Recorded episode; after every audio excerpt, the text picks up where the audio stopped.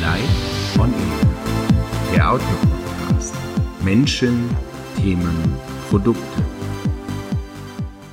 Schön, dass du heute wieder dabei bist. Jetzt einmal kein Interview, sondern ein klassisches Vertriebsthema außerhalb der Interviewreihe. Es geht um die spannende Frage, wie ich Kunden für meine Lösung begeistern kann. Also, wie baue ich eine kundenzentrierte Nutzenargumentation auf, in der sich mein Kunde mit seinem Thema auch wiederfindet? Und genau das ist mein Thema heute. Kunden kaufen keine Produkte. Sie kaufen die Vision für eine bessere Zukunft. Doch was bedeutet das konkret? Klären wir doch erst einmal, was Beweggründe für Kaufentscheidungen sind. Im B2B-Umfeld möchten Kunden Kosten senken oder Umsätze maximieren. Umgangssprachlich würde man auch sagen, der Kunde möchte weg von hin zu einer anderen Situation. Also eine klassische Wachstumshaltung. Der Kunde möchte seine heutige Situation ändern und hat eine Vision davon, wie das geschehen soll. Und genau du bist bestenfalls sein Schlüssel dazu. Es gibt übrigens noch eine dritte Motivation bei Kunden. Und wenn diese Motivation erkannt wird, dann kann es die Kaufentscheidung für dein Produkt oder deine Lösung rasant optimieren. Der privatpersönliche Vorteil deines Kunden. Das können Statuszugewinn oder Macht sein. Denn diese Faktoren kommen deinem Entscheider persönlich zugute. Es ist also sein direkter und alleiniger Vorteil, den dein Produkt oder deine Lösung liefert. Fassen wir das an dieser Stelle nochmal zusammen. Beweggründe für die Entscheidung für ein Produkt, eine Lösung können sein, die Kosten senken, das Wachstum bzw. den Umsatz maximieren oder direkte und privatpersönliche Vorteile für meinen Entscheider selbst. Das sind Beweggründe für deinen Kunden etwas zu ändern und oder zu kaufen. Bietet deine Lösung diesen konkreten Nutzen oder unterstützt den Kunden dabei, diese Ziele zu erreichen, dann stehen die Chancen gut, zeitnah einen Abschluss zu machen. Doch genau hier laufen viele Produktverkäufer schon in die erste Falle. Nach einer kurzen Bedarfsanalyse gehen Sie in eine Produktverkaufsshow mit Positionierung von Produktmerkmalen, von denen Sie annehmen, dass der Kunde diese Produktmerkmale als nutzbringend empfindet. In der Praxis hört sich das dann so an. Wir bieten, bei uns können Sie, ich rufe an, weil nur heute erhalten Sie. Was der Produktverkäufer bei dieser Vorgehensweise schlichtweg vergessen hat, ist die Perspektive des Kunden einzunehmen. Um die Kundenbedürfnisse in der Argumentation nach vorne zu stellen, kann er in diesem Fall ja auch gar nicht, da er den Kontext des Kunden noch gar nicht genau kennt. Wenn ich also mit Produktfeatures um mich werfe, dann sollten diese in den Kontext des Kunden gesetzt werden. Das bedeutet natürlich auch, dass ich den Kontext wirklich kenne. Doch dazu später. Erst einmal könnte das bei unserem Produktverkäufer so klingen. Sie haben folgenden Nutzen. Sie nutzen das Produkt für. Ihnen bringt der Einsatz unserer Lösung folgende Vorteile. Unser Angebot heute kann Ihnen folgenden Mehrwert bieten.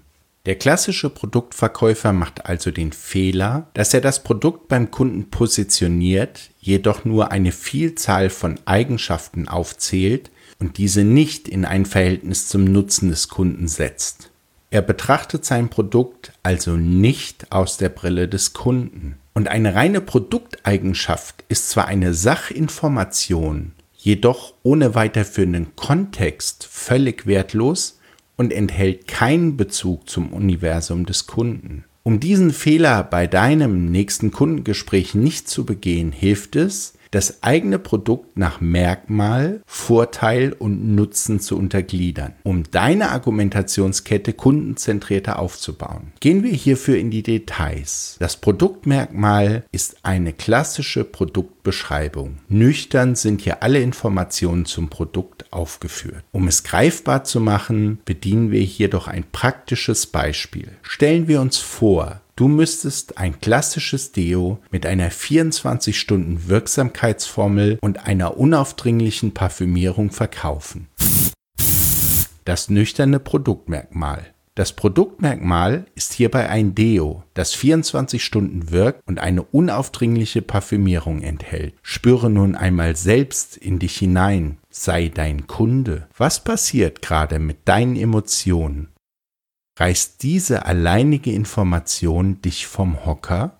Nun der Vorteil für deinen Kunden. Er braucht das Deo nur einmal am Tag aufzutragen. Das klingt doch schon besser und sogleich stellst du einen Bezug zum Leben deines Kunden her. Und wenn besagter Kunde eine sensible Nase hat, dann wird er unser Deo über den Tag kaum bemerken.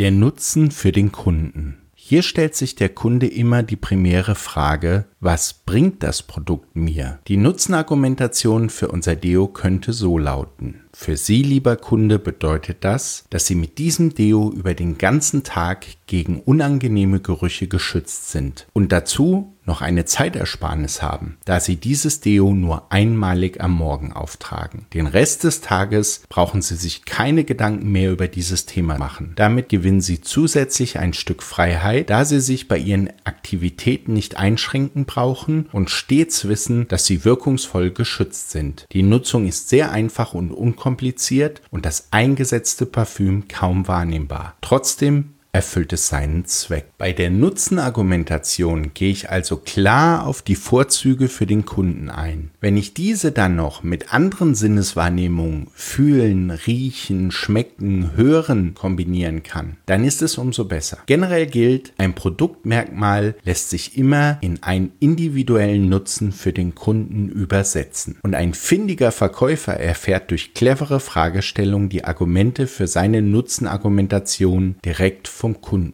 Der individuelle Nutzen oder Mehrwert wird von unterschiedlichen Kunden auch unterschiedlich stark bewertet. Dies hat mit den unterschiedlichen Prioritäten und Kundentypen zu tun. Der eine Kunde möchte vielleicht nicht viel Zeit mit der Körperpflege verbringen. Effizienz. Der zweite Kunde möchte sich bei seinen Aktivitäten über den Tag nicht einschränken lassen. Freiheit und Sicherheit. Und dem dritten Kunden ist es wichtig, einen unaufdringlichen Duft am Körper zu haben. Geruch und nicht unangenehm auffallen wollen. Nutzen wird also aus der Brille des Kunden betrachtet und bewertet, nicht von dem Vertriebsmitarbeiter. Wir liefern nur die Anreize für die Bewertung des Nutzens. Und was nun auch klar ist, dass reine Produktmerkmale ohne jeglichen Kontext zum Kunden im Verkaufsgespräch keinesfalls gewinnbringend sind. Damit du diese Einteilung nach Produktmerkmal, Vorteil und Nutzen direkt auf deine Produkte übertragen kannst, habe ich dir eine Liste zum Kategorisieren in den Shownotes erstellt und zum Download hinterlegt.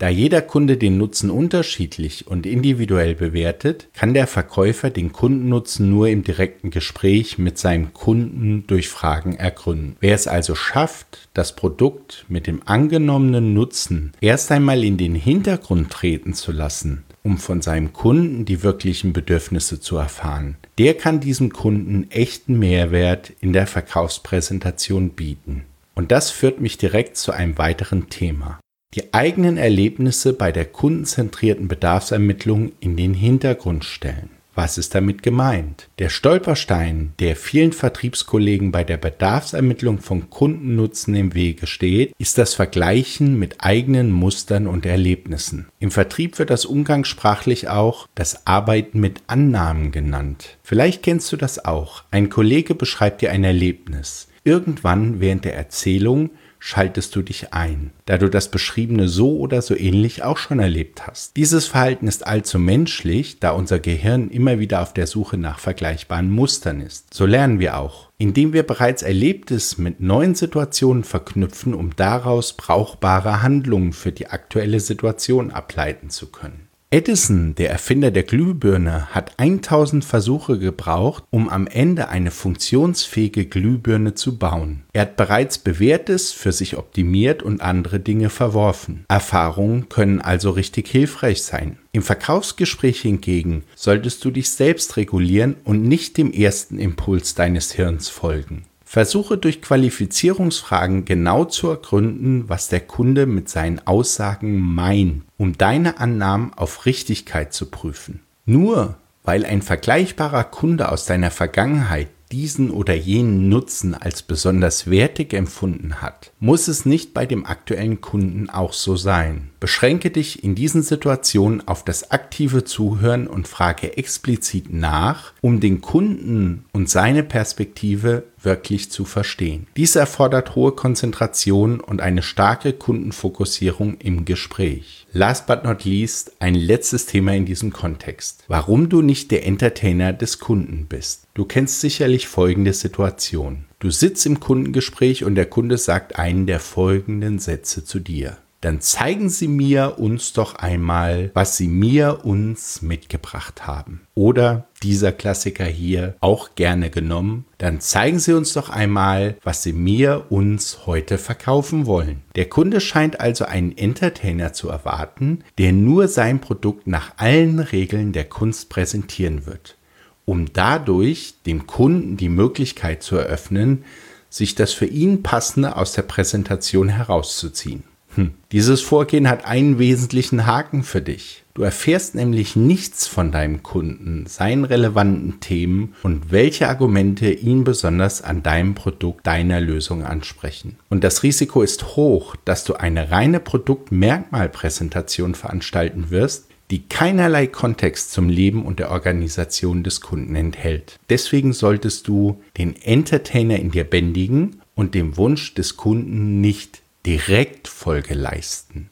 Schicke in dieser Situation einen Satz vorweg, dass du gerne im Vorfeld zu deiner Präsentation mehr über den Kunden, seine Situation und seine Wünsche erfahren möchtest, um dann eine zielgerichtete Präsentation durchführen zu können, die dem Kunden greifbare Mehrwerte liefert und nutzstiftend für beide Seiten ist. Gerade unter dem zeitlichen Aspekt wird eine zielgerichtete Vorgehensweise vom Kunden gerne akzeptiert werden. Wenn der Kunde eingewilligt hat, dann beginnst du damit, mit dem Kunden über seine Herausforderungen, seine Wünsche und seine Ziele zu sprechen. Eine einleitende Frage in dieser Situation kann zum Beispiel sein, welche Beweggründe der Kunde hatte, um dem heutigen Gespräch zuzustimmen. Eine weitere Frage zum Einstieg wäre, welche Informationen der Kunde bereits über dein Unternehmen, dein Angebot, dein Produkt hat und was davon für seine aktuelle Situation am passendsten scheint. Hier ist deiner Kreativität keine Grenze gesetzt, solange es beiden Seiten einen Mehrwert bringt und es dir dabei hilft, die Situation des Kunden vollumfänglich zu verstehen, um aus den gewonnenen Informationen eine kundenzentrierte Argumentationskette aufbauen zu können. Diese findet sich dann natürlich in der Präsentation wieder. An dieser Stelle möchte ich zum Ende kommen und mich für dein Zuhören bedanken. Wenn dir unser Podcast gefällt, dann abonniere uns doch bei iTunes, Spotify oder in dem Podcatcher deiner Wahl. Bis dann.